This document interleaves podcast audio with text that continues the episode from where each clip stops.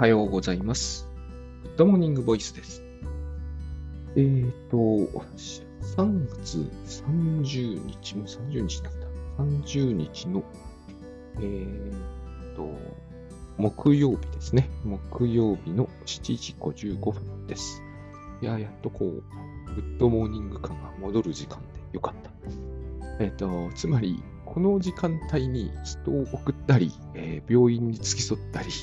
えー買い物行く準備にこう追い立てられていると、これをやっている余裕はないということになって、でそうすると出かけて帰ってきて、えー夕方の時間にこれをやるという流れになっているわけですね。あの、私、タスクシュートやってるんだけど、別にその書いてある通りに実行するという気はないんですよ。書いているものを実行する気はありますけど、あと、書いている時間帯とかにも興味はほとんどないので、まあ、このモーニング言ってるやつはモーニングにやった方がいいぐらいに思ってるんですけど、それぐらいにしか思ってないんで、えっ、と、だからあれなんですよ。あんなに時間が昨日のだったか一昨日のだったか、夕方17時とかまでずれ込んだとしてもですね、あの、なんだ、えー、守ってる方なんですよ。要するに。まあ、そうは言っても朝食とかはおおむね午前中には食べているし、えー夕食はだいたい夜に食べているんですけどね。あの、朝食を夕方に食べ、夕食は真夜中に食べてるとかいうわけではないんだけど、あの、あとお風呂もだいたいあれですね、うん、6時以降に入ってる。だから、人との行動の兼ね合いなんですよね。すいません。多分なんかこう、戸を閉める音とかが今するかもわからんのですけども、これちょっと戸を閉め忘れた。で、あのー今日はグッドバイブス編というのをお送りしようと思っております。で、このグッドモーニングボイスはですね、あのー最初私もしかすると今日グッドモーニングバイブスって言っちゃったかもしれないですけど、まあ、それは、えーこれを意識していてのことだと。えっ、と、フロイトの言い間違いぐらいに思っといてくれればありがたいんですが、あの、グッドモーニングバイブスだった時代がこれもあるわけですよね。ご存知の方も多いと思うんですけど。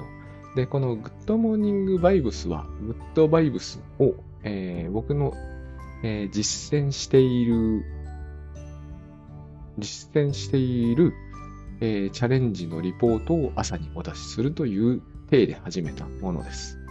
で、それ長く続いたんですけれども、だんだん同じ話の繰り返しになってきた頃に、ちょうど倉園さんにですね、えっ、と、あそ、そこまでグッドバイブスにこだわらない方がいいんじゃないですかねっておっしゃっていただいたので、えーグッドモーニングボイスに改名して、えーそこからちょっと迷走して、いろんな話をしているうちに、なんかこう、名前を変えてみたりして、でも、あの、しっくりこないで戻してみたりしているところで今なわけですね。で、ずっとグッドバイブスの話はしていたつもりなんですけれども、えっと最近、あの、100チャレ編というのをこのグッドモーニングボイスに加えましたよね。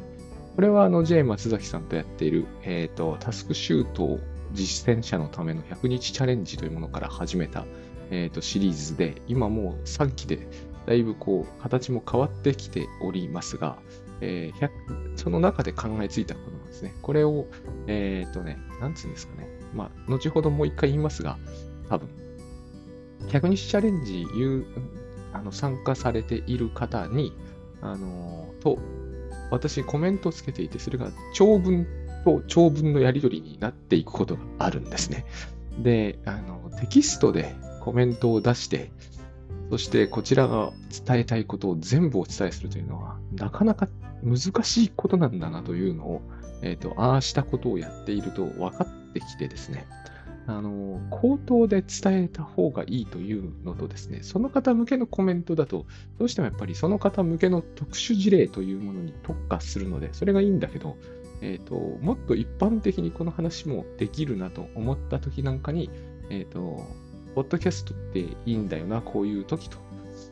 で、考えついたのが100チャレ編なんですね。まあ、週に1回程度、あの、100チャレご参加者のために、えっ、と、こちらの方から配信させていただくというのが、ポッドキャストのこのグッドモーニングボイスの100チャレ編。で、これのグッドバイブス編をグッドバイブス編というのは私の元やってたのと同じになっちゃうんだけど、要するにこうグッドバイブスを実践私がしている、えっ、ー、と、リアルレポートというものをお届けすると。もともとこうだったわけなので、えっ、と、これに、このテーマに、えー、意識して絞ったものを一つ用意してもいいはずだと、え思い直して今日、そのネタもだですね、ネタっていうことはもともとないんだけど、あの、ネタ切れという問題もしばらく離れていたから、えなくなってきたんじゃないかなと。あと、もうすぐ新年度ということで、まあ、年度があるから、えー、これも、なんちゅうんですかね、ほとんど言い訳的な何かなんですけど、言い訳ってわけじゃないんですけどね、なんか理由付けなんだけど、まあそれもいいだろうというわけで、あのー、100チャレ編、グッドバイブス編、あと本当はですね、3カード編というのがなきゃいけないんですけど、これがちょっと滞っておりまして、ここをどうしようかなというふうに考え中であります。えっと、これがなかなかスイスイいかないんですよね、3カード編が。でも3カードは、えー、書くつもりも喋るつもりも、えー、あるんですよ。これがまた難しいところなんだけど、あるんだけど、他のものに押し出されてる格好なんですよね、今は。まあ、あの、こう、疑似感に戻るというのが定期的に、実は来週また戻るんですが、えー、これがですね、なければ3カードはかけていたはずだという、まあ、これも大きな間違いなんですが、でもまあ、あの、これは全く無関係ではないはずなんで、えっ、ー、と、膨大にやっぱり投入してますからね、えー、時間、エネルギー等。これ、しょうがないというか、えっ、ー、と、まあ、その、しょうがないんですよね、これはね。あの、必須事項だと思うんで、えこれはその、やりたくないとかやりたいとかは関係、ここ、ここにやりたいとかやりたくないは関係ないはずだっていうのを僕はタスクシュートで伝わるはずだと思ってるんだけど、そうはならないっていうのもね、百社編では伝えているわけですね。まあいいや。で、うんと、そう。というわけで、このグッドバイブス編をお送りするにあたってですね、えっ、ー、と、これは CM でもあるんですよ。これ100チャレ編もそういうつもりなんだけど、えー、あれは CM なんですかとか、そうじゃないんですかとかコメントをいただくんですけど、CM の一環ですよ、やっぱり。あの、100チャレに参加してくださいねっていう意味はありますし、えー、このグッドバイブス編もお送りするにあって、特に私は、えー、クラゾグさんと、えーと、共同運営させていただいているかき上げ塾の CM は定期的にしているつもりですし、あの、グッドバイブスファクトリーというね、これは Facebook あのグループで、えっ、ー、と、Facebook グループをベースにしたコミュニティなんですよ。オンラインコミュニティなんですが、これのご参加料は、えっ、ー、と、初月無料だったと思います。しかも2000円月々。格安だと僕は思うんで、CM でもあるわけですよ。だから、えっ、ー、と、なんかこうですね、えー、CM だと言わなければ CM をしてはいけないとかいう話ありますが、僕は別に企業から委託されてるわけでやってるわけじゃないんで、これは私のサービスなんで、えっ、ー、と CM は兼ねるんですよ。こういうところではですね。えっ、ー、と、それがおかしいっていうことになってしまうと、私がこの、えっ、と、ブログとか、ノートとか、え無料で配信できるものは、全部趣味の領域のみになってしまうじゃないですか。野球の話ばっかになってしまうんですよ。もう、あの、グッドモーニングプロ野球ぐらいにした方が、でも僕の場合プロ野球全般の話は絶対しないと思うんで、えっ、ー、と、大リーグと千葉ロッテみたいになっちゃうんですけど、あの、それもいいかもしれないんだけれども、多分それだったら週に4回も配信しないんでね、あの、あ、わかんないな。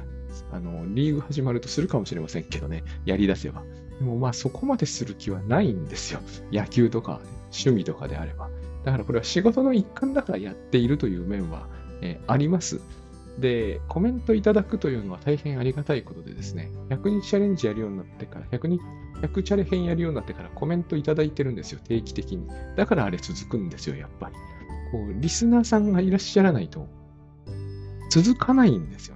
だからこのリスナーさんがいるという意識を持つということと、えー、とそれはおおむね仕事と関係があるからリスナーさんがいらっしゃるんだということと、えー、と私の方としては CM を打つと告知でありますが、えー、も入れるというのは全部同じことだと思うんで、えー、と今後もこのスタイルになっていくとは思います。もちろん。で、グッドバイブスの CM でもありますし、私がグッドバイブスを実践してのレポートであるというのも、えー、とそのまんまです。ある意味では、えーと、私は体験談のレポートというのは CM としてはいいと思うんですけど、もっと上手い人ならですね、多分もっと違ったやり方を取るんですよ。私はあの、この、いわゆる CM というものが上手だとは思ってなくて、だから体験レポートぐらいしかできてないんだろうなとは思っているんですよ。で、えっ、ー、と、グッドバイブスの体験レポというか、それは、えー、この番組でずっとやってきたこととほとんど重なるんですけど、えっ、ー、と、まずですね、えー、何が良かったのかっていうことがあると思います。まあ、これは僕の推測なんですけどね、えっ、ー、と、これについて説明するとなったら、やっぱりグッドワイブスって、うんと本当にいいのみたいなことに、えー、聞かれることとしてはそういう内容なんじゃないかなと推測して、それで答えるんですよね。ここがだから具体的にどこが聞きたいという質問をいただいた場合に比べるとですね、質問事項も僕が作り出すから、あの、難しい部分なんだろうなとは思うんですが、えー、どこが良かったのかという話をやっぱりするしかないだろうなと思うんですね。で、どこが良かったのかというと、これが多岐にわたるんですよ。で、実は僕の生活全域に仕事も含めてですね、全域にわたってしまってるから説明がしにくいんだなとは思うんですよね。これがもし、えっ、ー、と、うんと、実にシンプルなところで、これによって収入が増えましたとか言うんだったら、つまりお金の面だけに絞って話せるんだったら、多分よっぽど簡単なんだと思うんだけれども、えー、そうではないので、結局生活全域にわたってしまっているので、説明がしにくいと。で、一つ一つ説明していくより他ないなと思ったんですね。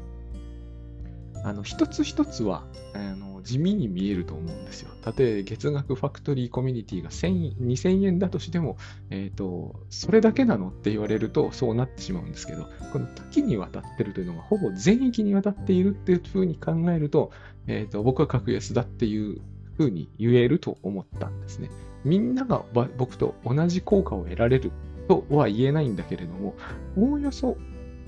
まあこれはもう信じてもらうしかない的な話なんだけど、えっ、ー、と、おおよそどんな人でも、えー、近い効果は得られるはずだと。あの、僕はそこはどっちかというとロジカルに考えるより他仕方ないかなと思っているんで、えっ、ー、と、そういう時にいろんなこう、心理学だの、精神分析だの、時々ライフハックだののロジックを無理やり持ち出しているんですよね。つまり、抽象度を上げるとそういうことになるしかないかなとは思うんですよ。で、あの、例えばなんですが、例えばというか、生活全域にというのを、えー、今思いつくままに上げていくと、悪夢を見なくなったっていうのがまずありますね。で、悪夢を見なくなっただけだったら多分物足りないと思うんですよ。悪夢を見なくなったというのが、その睡眠全域にかかっている効果なんですよ。こういうふうに生活全域にかかっていくんですよ。あの、悪夢を見なくなった。夫婦仲が抜群に良くなった。これも、これだけ取り出すと、えっ、ー、と、よほど身につまされてない人からすると、つまらん効果かもしれないんだけど、えっ、ー、と、これがやっぱりですね、私のように家で仕事をしてる人間にとっては、仕事と生活のかなりの部分にかかってくるじゃないですか。これで、睡眠時間と起きてる時間の、えっ、ー、と、大半に大きな影響を及ぼすんですね。で、アトピーが良くなる。これも、えっ、ー、と、アトピー治すためにこれをやるって話になるとおかしな話になっていくんですが、えっ、ー、と、良くなったというのは確かなんですね。で、良くなったというだけでも、えっ、ー、と、良くするために今まで、えっ、と、多大な苦労していたものが、えっ、と、ほとんどなくなるんですよ。例えば私はつい最近そこはもうそれなりに良くなってはきていたんで、高校時代とかほどは苦労してないんですよ。アトピーって。で、高校時代にしていたので、え、ー、と、一番きつかったな、あれはっていうのが、手足縛って寝てたんですよ。寝るときに。なぜかというと、手で書いちゃうから。で、足でも書くんですよ。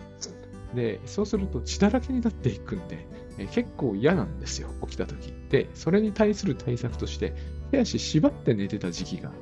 2年ぐらいあったんだと思うんですけどね。あれはね、やっぱきついんですよ。手足縛って寝てたら。今はあんな寝方をしたらですね、多分こう、首が動かなくなるだろうなって思うんですよね。手足ってかなり動かしてるんですよ、寝てる間。で、それぐらいのことをしなきゃなんなかったことが自分の人生から一個消えるんですよ。こういう効果なんですよ。悪夢が消えるっていうのとアトピーが消えるっていうのは僕の中ではリンクしていて、えーと、それぞれ別個に語るのは本当はおかしな話なんですが、まあ、あのこうやって説明するときはねあの、別々に説明していくとこういうことになるんですよ。で、えっ、ー、と、他に、あの、編集さんからのメールが全く怖くなくなった。これも非常に大きいんですよ。今は本書いてないから直接関係ないようなんだけど、とにかく本が収入の生計を立てていた、本で生計立ててた時期には、編集さんからのメールが全く怖くないというのはですね、えっ、ー、と、全く怖くないっていうか、そもそも怖いという自覚を僕は持ってなかったんだけど、えっ、ー、と、怖がっていた時期にはどうしても編集さんに対してね、身構えてしまうんですよね。そして反撃モードであのいるんですよ。意識の上では。なんかこう、編集さんっていうのは僕に対して、えっ、ー、と、いろんなジャブを打ってくる。そういう感じがあって、まあこれは完全にデタラメではないんですけどね。でも打ってないんですよ、ジャブは別に。あのリアルに殴られたことはないわけですからね。で、身構えてしまう。なんかファイティングポーズを無駄に取るわけですよ。弱いのに。こういうことをしなくて済むようになったってことですよね。これで生活と仕事の、えーと、相当の部分を覆うんですよ。で、私からするとですね、あとは、こう、パートナーの大橋悦夫さんとの関係で、えっ、ー、と、ほとんどなかったんだけど、彼はすごいその辺、あの、細かく、こう、細かく丁寧にケアするのが得意な人なんで、なかったんだけど、たまにはありますよね。十何年も一緒に仕事してればトラブルみたいなことそれに対するこう構えも同じような意味でなくなったんです。これも非常にでかいんですよね、僕からすると。あのこれは夫婦仲が抜群に良くなるのとよく似ています。だからあの余計な心配をしなくて済むようになるってことなんですよ。そうすると余計な手立てを講じるための、えーと、時間を割くとか、えー、そういうことをしなくなったんですよ。多分これは僕が思うにやっぱりいいことなんですよね。悪いことは何もなかったような気がするんです。こういうふうにしていって、えー、他にもあるんですよ。細かいことを挙げていけばいくらでも。こういうことしていって、例えば私が今やっている個別セッションみたいな仕事でもですね、えっ、ー、と、1対1で、あの、人とお話しして、何かこう必要なお話をすると、タスクシュートに関するアドバイスみたいなのも当然含むんですけど、なんかやっぱりですね、えー、と今までは、以前はですね、ひどく緊張してああいうものに挑んでいた。そういうつもりはなかったんだけど、今思うと緊張してたんですよね、非常に。緊張してると面白いことに、人の話が非常に耳に入ってきにくくなるんです。あの、やっぱり身構えてるんで、何かこう、まずいことがあったらこういうふうに対応しようっていうのを頭で組み立てて、組み立てながら話を聞くんで、で、この組み立てって相手の話とは関係ないことなんですよ。何か何かが、何か良くないやりとりになってきたらこういうふうに喋ろうっていうシミュレーションって、その時話してることと関係ないじゃないですか。だから話に身が入ってない時が、え、ー、と、しばしば生じてですね、えっ、ー、と、今よりもずっとそういうことが多かったんですね。そうすると、えっ、ー、と、話してる時はそれなりにでも面白く話してるからわかんないんだけど、終わった後すごい疲れるんですよ。どっと疲れる。で、その、例えばですけど、どっと疲れた時に下の階に降りると奥さん怒ってるみたいなことが起きると、一気に僕の中のですね、こう、あの、なんつうんですかね、ボルテージが過剰に上がってですね、えっ、ー、と、タスクシュートにいっぱいタスクを追加してしまうわけですよ。あの、例えば、セッションの後は疲れるから、1階にすぐには降りずに、上の階で漫画を読んで、少しリラックスしてから降りて、奥さんの様子を伺うとか、そういうことをやり出すわけですよ。しかも僕はそれをタスクに書くんですよ。こういうことから解放されるのが効果なんですよ。グッドバイブスの私にとってのね。えっ、ー、と、これがですね、一個一個は小規模極まりなく聞こえると思うんですけど、全域を追っていくんですよ。こうやって。このまま、えっ、ー、と、さっきお話しした義実家の件もこういうのの延長線でもっとこう、もう少しこれが振幅が大きく揺れるし、で、実家にも同じようなことがありますよね。そういうのも全部、全部消えていってくれるっていう効果なんですよ。非常に大きいんですよね。まあ、義実家で言えば、例えば、霊下の世界。あのマイナス、まあ今も全然そうではないんだけど、今年そもそも暖冬で割とあ暖かかったんですけど、それでもマイナス13度の部屋がですよ、なるんで、あの、調子崩すっていうのがやっぱりあるじゃないですか。で、調子崩しても崩さなくても、あの、いいんだけど、いいんだけどっていうか、調子崩すっていうことに対する、えっ、ー、と、気構えができちゃうんですよ。グッドバイブスというものを私がやってなかった頃のやつだと。そうすると、そもそもですね、えっ、ー、と、いろんな準備をしていくっていうだけでも負担になるけど、そもそも行かずに済ませる手立てを考えるってことをやり出すんですよ。あの、行かずに済ませる手立てっていうのはですね、えー、やろうと思えばいくらでもやれるんですよね。例えば、こう、義実家にちょうど帰る頃にうまいこと、えー、それこそ倉園さんとの書き上げ塾のなんとかみたいなのを強引にそこに投入する。これをやるだけで、えっ、ー、と、倉園さんとのやりとりも増えるじゃないですか。で、時間調整も増えるじゃないですか。そして、えっ、ー、と、明らかに奥さんとの関係は気まずくなるわけですよ、一段と。でも僕はそこを強引にやった方が自分の身のためには安全だと、なぜか思えてたんですよ。今はそういうことを一切せずに済むので、えっ、ー、と、だから何にも起きてない感じになるわけですよ。義実家であの不幸があったから行く、行ってくれるって言ったら、あ、はいはい、行きますっていうことをただ言う。これだとただのやりとりじゃないですか。ここがグッドワイブス効果の見えにくいところだなと私は思うんですね。一見したところ何にも起こらないことになるんだけど、それまでの私の行動を考えてみると、その時異常なまでにいろんなことを引き起こしていた自分がいなくなったから何にも起こらないだけなんですよ。このビフォーアフターの、えーと、解説が難しいなっていうか、難しくはない話なんだけど、えーと、気づかれにくいし、一歩間違うと気づきにくくすらあるっていうことはあります。ある気がする。で、えっ、ー、と、とにかくこういう効果なんですね。で、あの、今まで、今日まで話してきた中でもですね、一番グッドバイブスで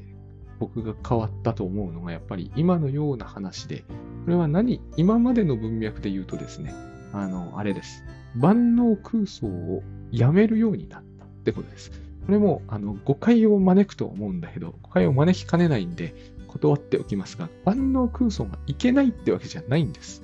えっ、ー、と、私はしない方がいいだろうなと、どんな人でもしない方がいいだろうなと思うんだけど、しなくはならないと思うんですよ、人間は。え、ー、と、そして全ての人からこれをやめさせるなどというのは不可能です。夢物語もいいところで。ただ、自分に関しては、これを、えー、やめた方が明らかに良くて、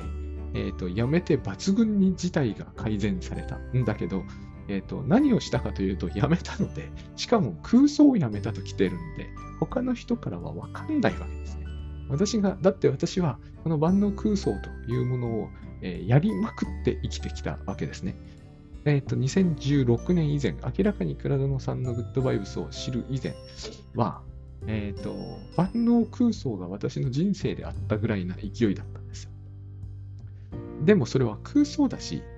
えー、しかも私は万能空想というのはいいことではないと当時も思ってたんで、かなり恥ずかしいことだな、これはと思ってたから、えっ、ー、と、やってるのを人にバレないように、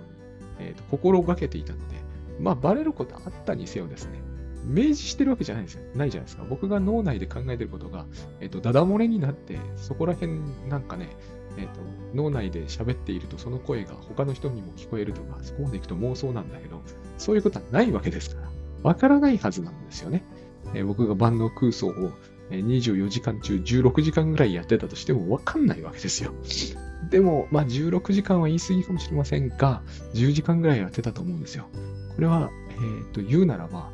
24時間の半分近くは妄想分裂ポジションで生きてるってことですから、えー、すっごいやばいと言えばやばいんですよ。でも、ここもやっぱ誤解をしてほしくないんですけど、妄想分裂ポジションで生きてちゃダメだってことではないですからね。え、ー、と、どうしてもそういうふうに聞こえかねないから、ここはちょっと気をつけたいんですが、あの、妄想分裂ポジションと抑うつポジションでは、抑うつポジションの獲得が成長には欠かせませんとは言うけど、抑うつポジションに、え、ー、と、ステップアップするべきなんですと言わないのが対象関係論の大事なポイントですから、私からすると、それが自我心理学よりも、えー、この言い方やめよう。自我心理学的ではないなのでね、ここは大事なポイントだと思ってます。どっちが上ってことはない。ただ、え、ー、と、妄想分裂ポジション一辺倒になるのは、え、ー、と、不幸を招きやすいというふうには考えてます。えー、多分、精神分析でも対象関係論でも。で、これをどうやってやめればいいんだろうって話に概してなるんですよ。えっ、ー、と、どうやってやめるっていうのが、こう、ライフハックみたいになるとおかしいんですけど、例えば万能空想をどうやってやめればいいんですかとは、僕も聞かれるんですよ。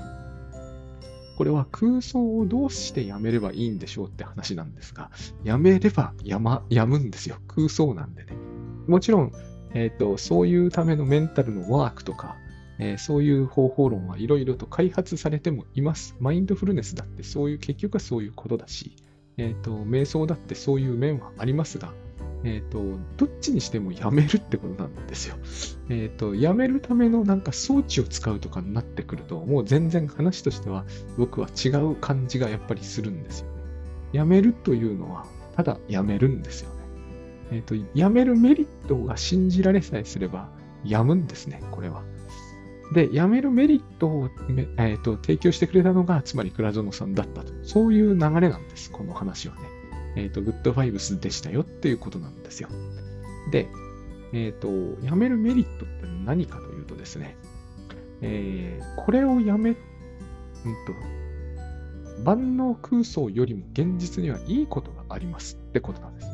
で、やっぱりどうすればそそういう現実に住めるんでしょうっていう問いになっちゃいがちなんですけれども、それは非常にこう話が違うんですよね。万能空想は空想なんで、あの空想している間は、え、ー、と、万能空想のない現実というものを生きてないから、えっ、ー、と、比較できてないんですよ。万能空想をやってる人にしてみればですね、万能空想はこんなに素晴らしいのに、万能空想がこんなに素晴らしい分、現実がダメになってるんですけど、その人の頭の中ではね。私の頭の中ではまさにそうなってたわけです。万能空想が素晴らしいというのと、空想上の、えーと、私にとってはリアルだと思っている現実が悲惨だというのはセットなんです。必ずそうなってるんですよ。万能空想というのは部分対象です。もうこの話は散々してきていますし、今日はグッドバイブス編だから、えっ、ー、と、この言葉を減らそうという意識はあるんだけど、減ってないんだけど、部分対象だということはですね、えっ、ー、と、現実じゃないってことなんですよ。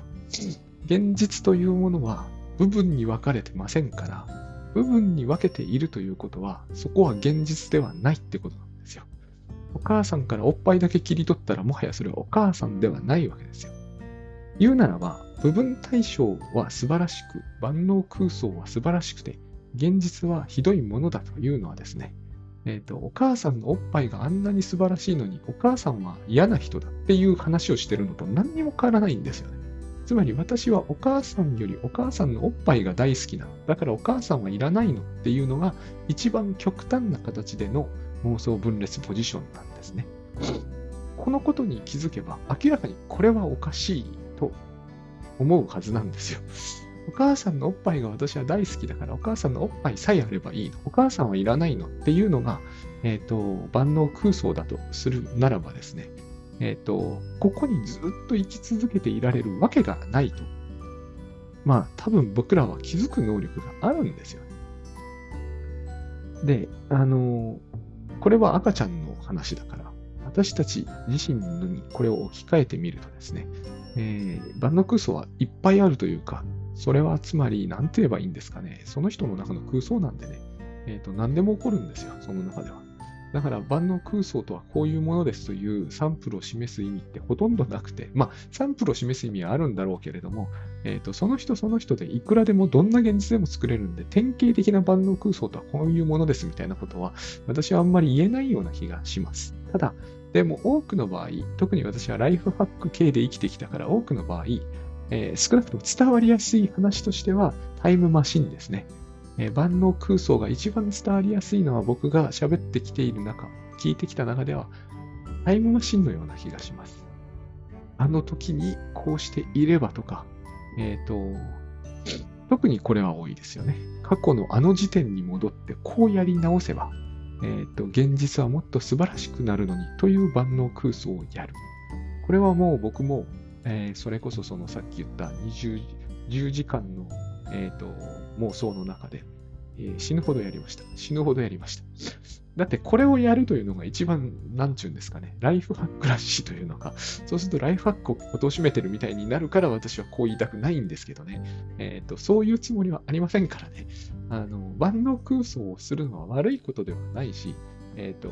こういうことをタイムマシン的に、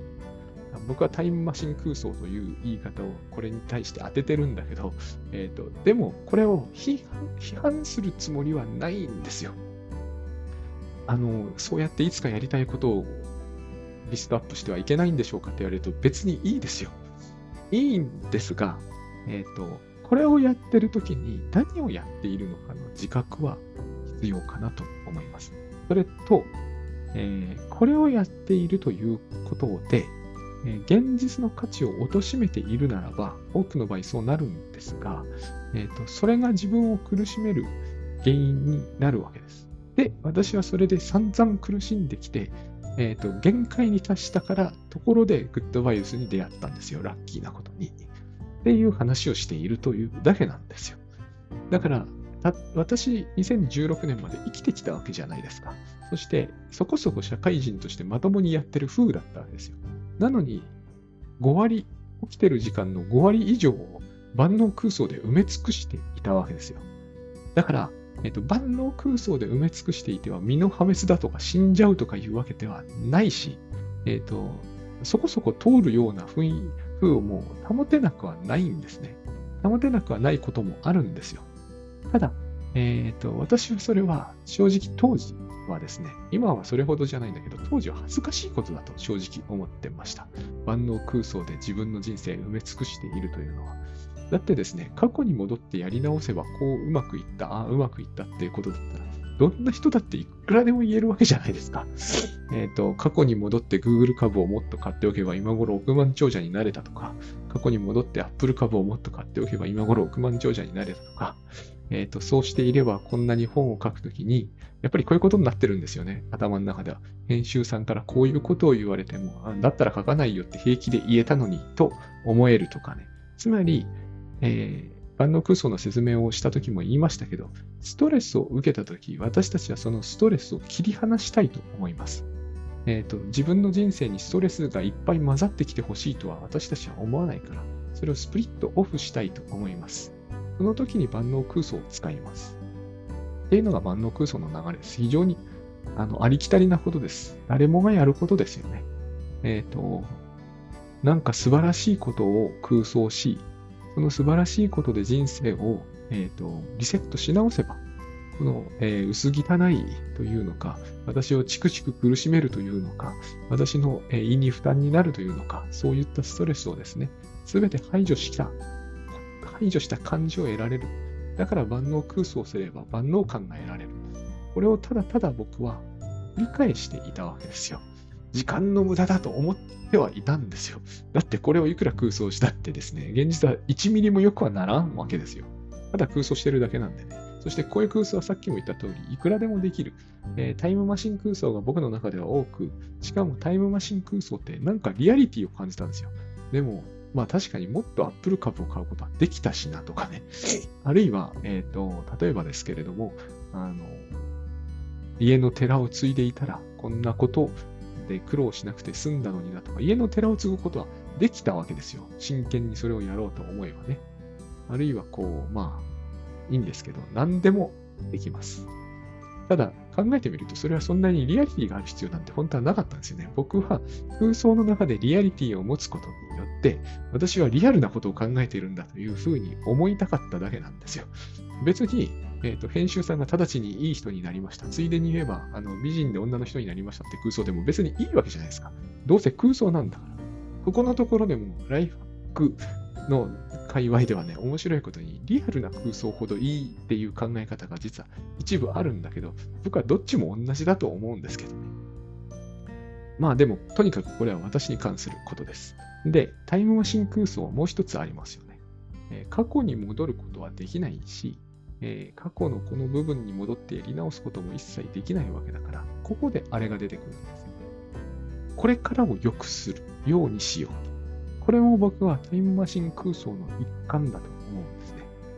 で、私はそっちは正直あんまりなぜか興味を持てなかったんですが、というか、えっ、ー、と、これは本当にやれるような気がするんだけど、本当にやるとうまくいかないんですよ。あでもこれも何かをやっぱり批判してるようになっちゃうんだよね。あの、これがつまりいつかやりたいことリストを活かすという方法論なんだろうと思うんですね。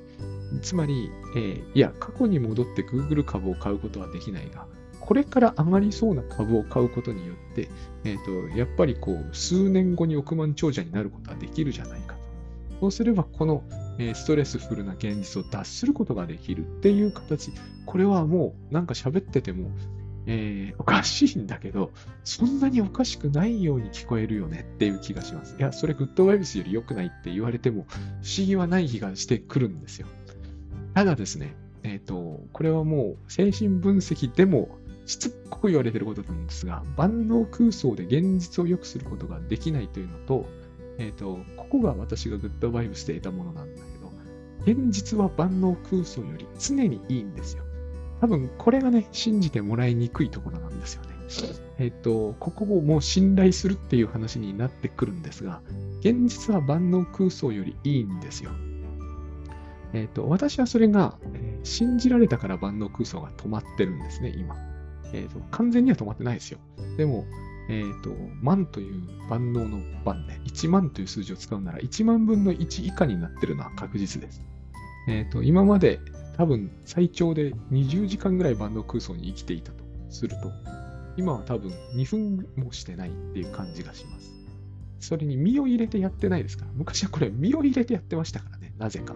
あの、本当にこうなればいいのにぐらいに、えっ、ー、と、これをやることでストレスを、えーと、排除できると。まあ、多少できるんですよ。かなり信じられる空想を、だからこれね、あの、空想探しを始めてる気がするんですよね。えっ、ー、と、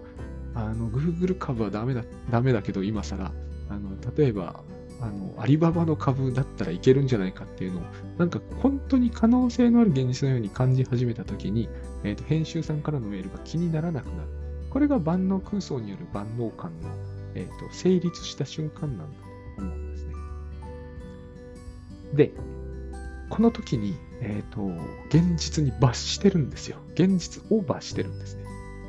えっ、と、もうちょっと言うと、やっぱり専門用語になっちゃうんですけど、これを総敵防衛と言うんだと思うんですね。これによって私は選択できる、えーと、現実は他にいくらでもあるんだという空想に身を委ね始めるんですね。お前らいらないんだよっていうことなんですよ。えっ、ー、と、現実がこういう嫌なものであるならば、他に選択できる現実、例えばアリババの株を買うという現実とかね、えっ、ー、と、離婚とかは思いっきりそうじゃないですか。前と一緒にいなくったって、俺にはこの別の人がいるんだ。女性であっても同じですね。えっ、ー、と、ここもまた難しいんですよね。そういうの全部ダメなんですかって言われると、そうは言わない。そうは言えないんですよ。そんなことはね。どうなるかはわかんないわけだから。ただ、えっ、ー、と、一つ言えることは、現段階でそれをやってないなら、それは空想であって、そしてその空想をやってる時には、現実はほとんど見えていないっていうのは、あの、事実だと思うんです。つまり、現実の価値を落とす空想を脳内で作ってるんですよ。アリババの株を買って、素晴らしい、えっ、ー、と、ゴージャスな生活を送れるというか、金の心配をせずに済む現実というのが送れるという、え、ー、と、空想をしているときには、今、金の心配をしているこの現実は脱するべき現実だっていうふうに現実の価値を下げてるんですよ。それは空想なんですね。空想じゃないって言われそうな気がするんだよね。こうやって喋ってると。でもそれは空想なんですよ。金の心配をしないで済む現実というものがあるのではなくて、え、ー、と、今すぐにお金の心配をする必要がないときには、え、ー、と、お金の心配の方だ、方自体をやめてしまえば、お金の心配をせずに済む現実というのは、別段特別な株を買わなくても、え、ー、と、直ちに手に入るんです。っていう話が、やっぱり僕はグッドワイブスで得たんですよ。そこまで言えない場合だったとしてもですね、やっぱりこうやっていっぱい妥協案を考えていかなきゃなんないところがおかしいんだよね。えっ、と、この論の展開の仕方の問題の一つなんだろうと思うんですが、現実というものをですね、えっ、と、もっとこう、タイムマシン空想をやめるとですね、空想の目を通した現実の見方というものも停止するんです。そうすると、えっ、と、現実そのものともっとこう、接触点が増えてきて、なんていうんですかね、現実に向けた注意量が多くなっていくんですよ。そうするとそれは不思議なことに、えーと、素晴らしい未来を思い描いていたはずの万能空想よりも、はるかにいいものだということに気づくことができます。これに気づく回数と時間が増えれば増えるほど、一気に万能空想というものに浸る時間が減ってって、えーと、そうするとさっき最初の方に言ったような効果、特にまず悪夢とか消えていくんですね。悪夢は万能空想が作り出すものなんで、これは確実です。今日はここに踏み込んで説明してると、えっ、ー、と、1時間に達するのが確実になるんで、もうしませんが、えっ、ー、と、万能空想が悪夢を作り出すんです。さっきのような順番で言って、万能空想は悪夢も作り出しますし、夫婦喧嘩も作り出しますし、現実の価値を下げてますからね。ここが非常に大事です。えっ、ー、と、万能空想をしながら現実の価値を下げないってことはできないんです。必ず下げることになります。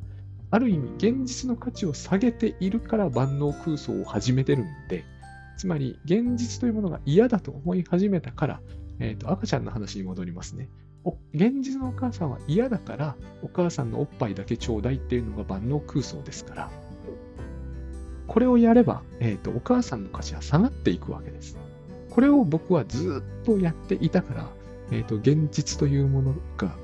えっ、ー、とですね、なんていうんですか、こう、交換可能な何かであるような感じがして、なるべく交換しよう、交換しようとしていたということなんですよ。そうすると、えっ、ー、と、どうしても人は孤独になっていくんですよ。今ある現実を取り替えよう、取り替えようとしているので、どんどんこう、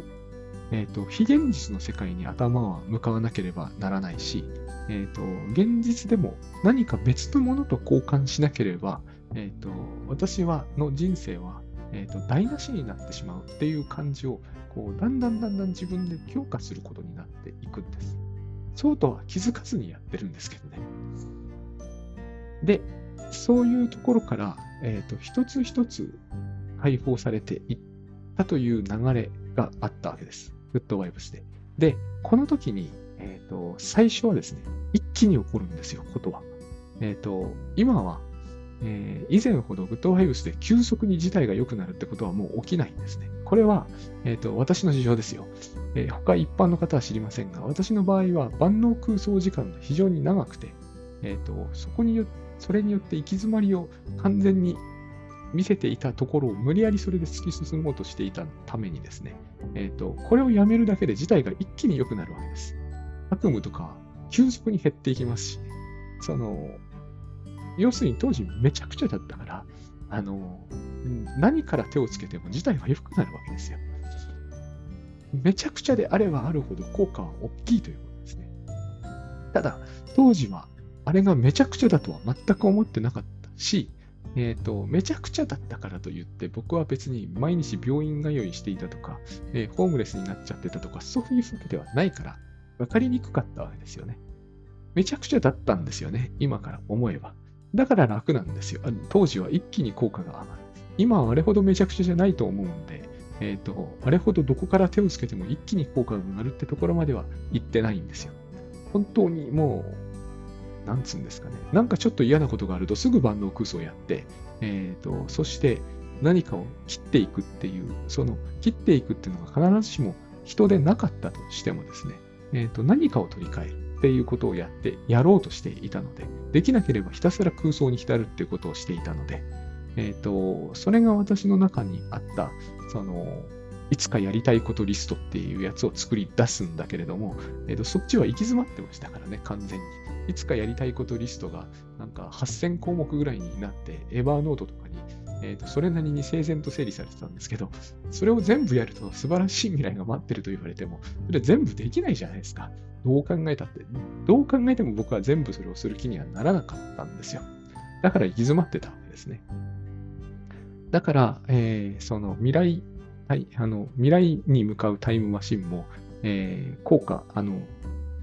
事実上機能しなかったし、過去に向かうタイムマシンは、まあ、機能するはずがなかったし、一度も過去に戻れたことはありませんから、僕これ大事な点だと思っているんですけどね、実はね。えっ、ー、と、この過去に戻る空想というものを、えー、今もなさっている方はですね、えっ、ー、と、一度これを考えてみてもいいと思うんですよ。どんなにリアリティがある過去に戻る空想だとしてもですね、戻れたことは多分ないはずなんですよ。これはなんか馬鹿げたことを言われていると思われるかもしれませんけれども、え、ー、と、今、今のリアルだったら動かせることはありますからね。何か手を入れることはできる。どうしてそれに手をつける気にはなれず、え、ー、と、絶対に動かすことのできない過去には、そんなに熱心に、えー、いじくり回す気になれるのかっていうのは、え、私は考える価値が十分あると思います。僕は結構これを考えたんです。2014、5年の頃に。結構考えたんです。えっ、ー、と、全く無駄なことやってるなとは思ってました。でも全く無駄なことなのに毎日何時間も何時間もやってるなというのは、ある意味自分でも不思議だったんですよ。あの時この人と結婚していればとか、していなければとか、あの時こういう職業をやってればとか、やらなければとか、あの時あの本を書くのを諦めなければよかったとか、あの本を書かなければよかったとか、真剣にやっていたんですよ。で、未だにこういうことをすることによって、未来をよくできる論というのは、ごく普通に流通していると思うんですね。僕はそれに、えーと、成功する人が、えーと、言い得るというのが、当時からすでに信じられなかったです。信じてる人は別ですよ。信じられなかったんですよ。信じられてないのに、この線をやってたっていうのが不思議なんですよね。不思議だと思いません。これはそれなりに労力がかかることだったんで、えっ、ー、と、何の効果も上げていないと当時から思ってたのに、例えば、本当に簡単なことでもそうですよ。私は、その、糖質制限をやってました。アトピーだったから。で、それは良くなってました。だから両手足縛って寝たりはしませんでしたが、えっ、ー、と、糖質制限やってたんだけど、糖質制限には限度があるんですよ。そりゃそうですよね。無糖では生きていけないから、糖質制限には限度がある。でも当時は、を入れればアトピーが悪化するって僕は確信していたんで、ある程度それは本当だったんで、昔は取りすぎてたんで、ここも同じなんですよね。むちゃくちゃやってる頃はちょっと変えるだけでもだいぶ良くなるんですよ。でも、えっ、ー、と、と、もう私はその糖質制限の効果というものに言ってみれば行かれてたので、え、ー、と、無糖にしたかったんですよ、自分を。無糖にはできないですよね。だから激減させようとする。でも激減させようとするというか、限度を超えてスレスレまで下げようとする。僕当時の、えーと、体脂肪率は10%切ってたんですね。これをさらに下げようとすると、やっぱり飢餓感が出ちゃうわけですね。で、過去、アトピーが、例えば因果率を探していくわけですよ。えー、加糖をこんだけ入れると、グラムで測れるぐらい入れると、えー、肌にあの赤い斑点ができるという因果率を自分の中で見つけて、見つけてというか実は空想上を作り出して、ちなみに反転はできるんですよ。空想上を作り出してと僕が言ったのは、おそらくこれを空想するためにこの反転が出てきてたからなんですよ。出るんですよ。だから、糖を入れると点が出ると。これを写真に収めるわけですよ。こうして PDCA をやっていこうとするんですよ。これを自分に何度も言い聞かせれば、私は徐々に無糖に近づくはずだと。でもリアルに起きてることは、反動が来て糖質の摂取を増やしちゃうんですよ。で、その度に私は非常に強く自分に、えーと、腹を立て、つまり長寿がなんだけど、腹を立てて、徹底的に自発的になって、糖を取り上げるんですよ、私からね。そうすると肌が良くなるんですよ。実に面白いことにね。こういう証拠が揃ってしまえば、えっ、ー、と、無糖へ無糖へと向かうでしょう。そして、これを聞いてる方の中にも、え、それでいけないのって思うかもしれませんけども、えっ、ー、と、もう一つこれに付け加えるべき話があって、2018年以降、私はグッドバイブスの話を信じるようになってから、これ、糖を入れても肌に出なくないと思って、今、普通にお菓子とか食べてるけど出ないんですよ。これを皆さんはオカルトだと考えるか、PDCA で行くべきだったと考えるか、PDCA には限界があって手放しちゃった方がマシだと考えるかは、それぞれだと思います。私は PDCA はもともと、えーと、この糖の話でむしろ、糖と肌の関係の話で信じられなくなったんですね。どっちかというと。効果出てたけど、信じられなくなったんですよ。過去にこういうことがあり、現在こうすれば未来はこうなるというのは、でたらめなんじゃないだろうかというのが、それなりに効果が上がっていたこの方法の、方法を実践していたことで、むしろ信じられなくなってたんですよ。こういうふうなものであるとすると、えっ、ー、と、人生ってのは多くのほとんどの人にとってとてもやっていけるもんじゃない。私だって全然やっていけるもんじゃないと思ってたんで、これってどう考えたって行き詰まるやり方だっていう感じを、えーと、直感的にしたんですね。ものすっごいストイシズムだけが生き残れる世界っていうのはなんかおかしいし、明らかに世の中そういう風にはなってないように見えたんですよ。これが、えっ、ー、と、消去法的なっていうのかな。に、グッドバイブスに走った大きなきっかけになったような気が私はします。今では。あの、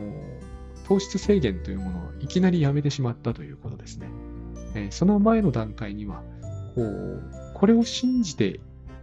いられない、つまり PDCA は信じていられないっていうことと、えっ、ー、と、信頼するということ、世の中の仕組みを信頼するということは、つまり私の、なんつうんですかね、こう、頭では、えっ、ー、と、把握しきれないことなんだっていう感じがあったんですね。世の中を信頼するというのは、世の中の仕組みが完全に分かっての上でのこととか、えっ、ー、と、世の中を信頼しても自分は絶対大丈夫なんだという安心を計算で得られた後の話ではないんですね。そういうふうに全てが把握できるぐらいならば、え、ー、と、手放して信頼するっていう発想そのものが、え、ー、と、いらなくなっちゃうような気がするんです。結局、私はその糖質制限を、糖質制限である程度良くなるというのは、えっ、ー、と、把握できていた話じゃないですか。そういうふうなことつまり自分の万能空想で生きていけるっていうふうに僕は思ってたから万能空想やってたわけじゃないですか。そんなに無駄だと思いながらも、しつこくしつこくやってたのは、私の頭で出した計算結果として、なんていうのかね、思考の結果としてはですね、これでやっていけると思ってたわけですよね。PDCA もそうだし、糖質制限もそうだし、えー、タスクシュートもそうです。で、ライフハックもそうなんですよ。これでやっていけると思ってたんですよ。そのためにはでも、私は全部を把握できてないといけないかったわけですよね。で、それは全然無理だったわけですよ。全然無理だったわけです。で、結果として、えっ、ー、と、把握しきれないんだっていうことを、あの、意識するようになったのが、多分一つのきっかけだったとは思うんですよね。把握しきれないんだから、えっ、ー、と、手放して、信頼して手放すしか他にどうにもしようがないと。で、そういうふうに、面白いことにというのかな。そういうふうに、ある種の覚悟を決めたときに、あの、現実というのは、私が空想しているよりも、はるかに、えっ、ー、と、まともで良いものなんだという感じを得られたってことですね。これが多分、えっ、ー、と、一つの、なんつうんですかね、U ターンするきっかけになったんだろうなと思ってます。今ではですね。